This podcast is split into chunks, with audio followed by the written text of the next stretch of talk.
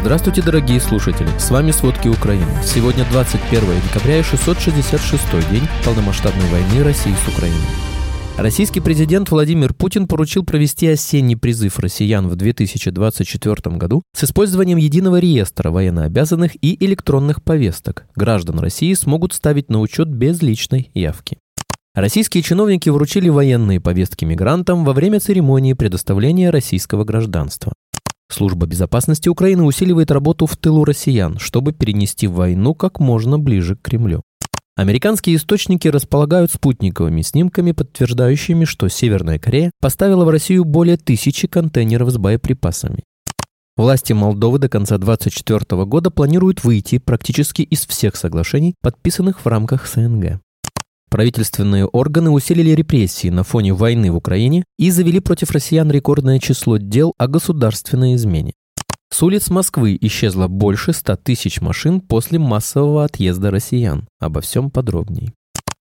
Российский президент Владимир Путин поручил провести осенний призыв россиян в 2024 году с использованием единого реестра военнообязанных и электронных повесток. Граждан России смогут ставить на учет без личной явки. Перечень поручений по вопросам призыва граждан на военную службу опубликованный на сайте Кремля. За призыв, постановку россиян на воинский учет без личной явки и за формирование и направление повесток в электронной форме будут отвечать лично глава Минобороны России Сергей Шойгу и глава Минцифры России Максут Шадаев. Эти министерства должны будут также обеспечить предоставление гражданам доступа к личному кабинету в реестре повесток. Электронная повестка будет считаться врученной по истечении 7 дней с даты ее публикации в реестре. С того дня, когда повестка считается врученной, гражданину запрещается покидать страну, пока он не явится по повестке в военкомат. Предупреждения о запрете выезда будут направлять призывнику в течение суток со дня вручения повестки.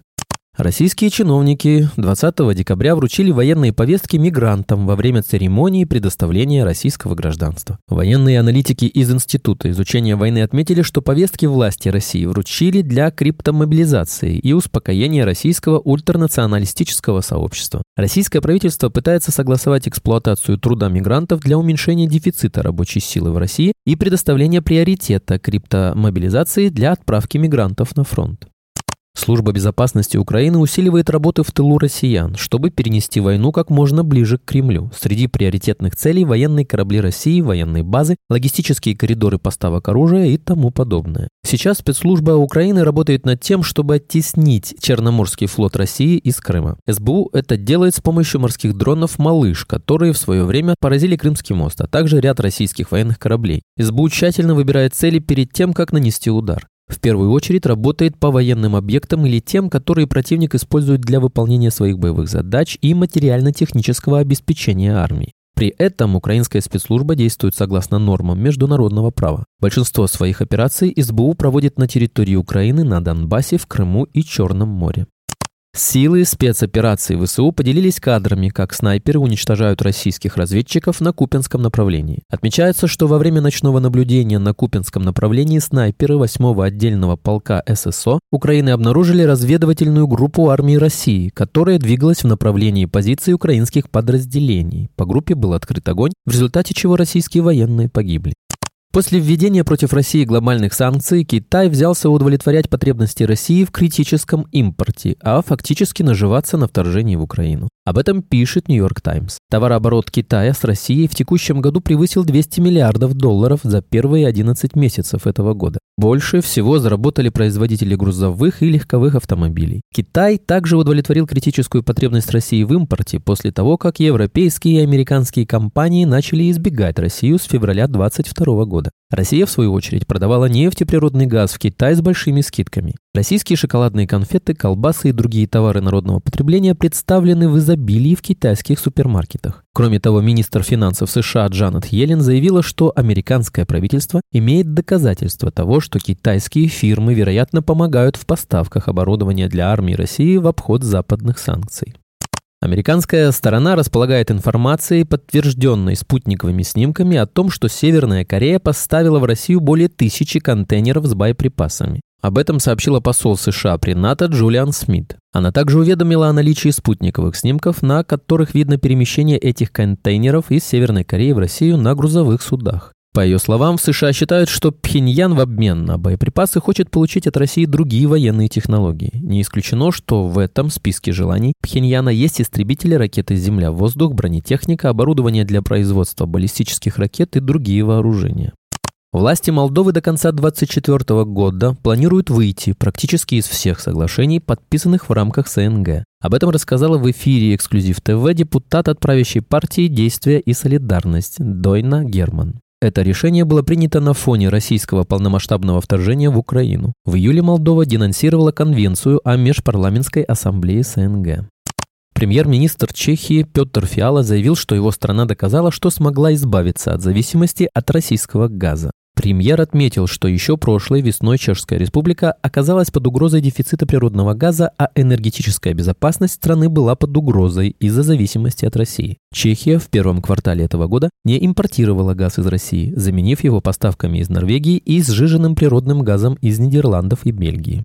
Комиссия по телевидению и радио Армении в среду приняла решение отозвать лицензию пропагандистской радиостанции «Спутник Армения» на 30 дней из-за унизительных высказываний ведущего Тиграна Киасаяна, мужа Маргариты Симоньян. Комиссия установила, что 17 ноября в своей программе Киасаян в насмешливых и унизительных выражениях комментировал Армению и армянский народ. Сама пропагандистская радиостанция сказала, что Кия Саян обвинил в предательстве премьер-министра Армении Никола Пашиняна, спросив, останется ли он после этого живым. В результате комиссия по телевидению и радио Армении приостановила действие лицензии компании-владельца «Спутник Армения» на 30 дней и оштрафовала ее на 500 тысяч армянских драм, 1240 долларов. Пропаганда против армянской власти в российских так называемых СМИ активизировалась в последние месяцы, когда Ереван все чаще стал говорить о намерениях избавиться от чрезмерного чрезмерной зависимости от Москвы.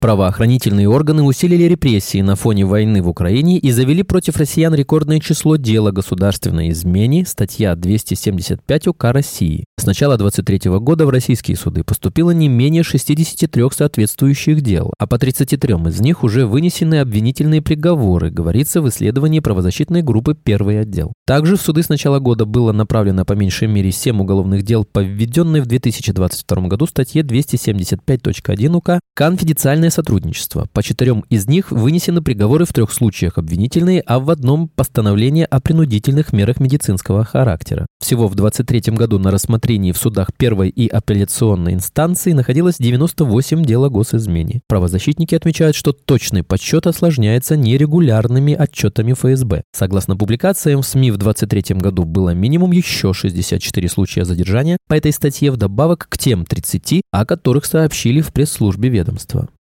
Крупнейшая с распада СССР волна эмиграции снизила трафик на улицах Москвы. По итогам 11 месяцев 2023 года число выезжающих на столичные дороги автомобилей сократилось на 4% год к году или на 130 тысяч штук в сутки, подсчитали в столичном деп трансе. Всего каждый день по дорогам города передвигалось в среднем около 2,84 миллиона автомобилей. По сравнению с 2019 годом показатель упал еще сильнее на 230 тысяч машин. Было 3,07 миллиона. В 2022 году Россия пережила две массовых волны иммиграции. Весной после полномасштабного вторжения в Украину и осенью после объявления мобилизации. Согласно расчетам проекта РЭ «Россия», который проанализировал различные оценки числа иммигрантов, с начала войны из России уехали до 922 тысяч человек. Как отмечает журнал «Экономист», политическая иммиграция из России стала самой массовой с 1920-х годов, когда жители страны бежали от большевистского террора и Красной армии. Помимо массового отъезда граждан, количество автомобилей на улицах Москвы могло сократиться из-за ухода из страны мировых автопроизводителей. Согласно данным ГИБДД, суммарный автопарк Москвы и области за последние пять лет увеличился на 6% и составляет около 8 миллионов транспортных средств. Однако этот рост пришелся в основном на 2018-2019 годы, когда в стране еще работали иностранные автозаводы, а цены на автомобили были в 2-3 раза ниже. Спасибо, это были все главные новости о войне России с Украиной к этому часу. Помните, правда существует, а мы стараемся сделать ее доступной. Если вам нравится то, что мы делаем, пожалуйста, поделитесь этим подкастом с друзьями в России. Также, если вы хотели бы помочь нам делать материалы еще более качественными, пожалуйста, оставляйте фидбэк.